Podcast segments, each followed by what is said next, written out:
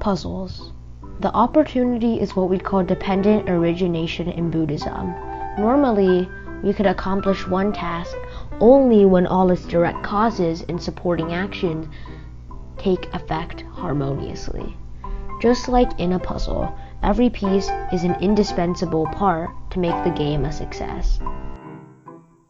If all the other pieces have been put in the right places, then the only one missing part is considered as opportunity. When this last part is ready, we could win the game. It seems that this last part is especially important and maybe outweighs all the other parts, but actually its success depends on whether the other parts are ready or not. This is why we say the opportunity always favors a prepared person. On the other hand, we could easily feel confused while trying to put together the whole picture. After one to two pieces, we may find it hard to define the next coming part.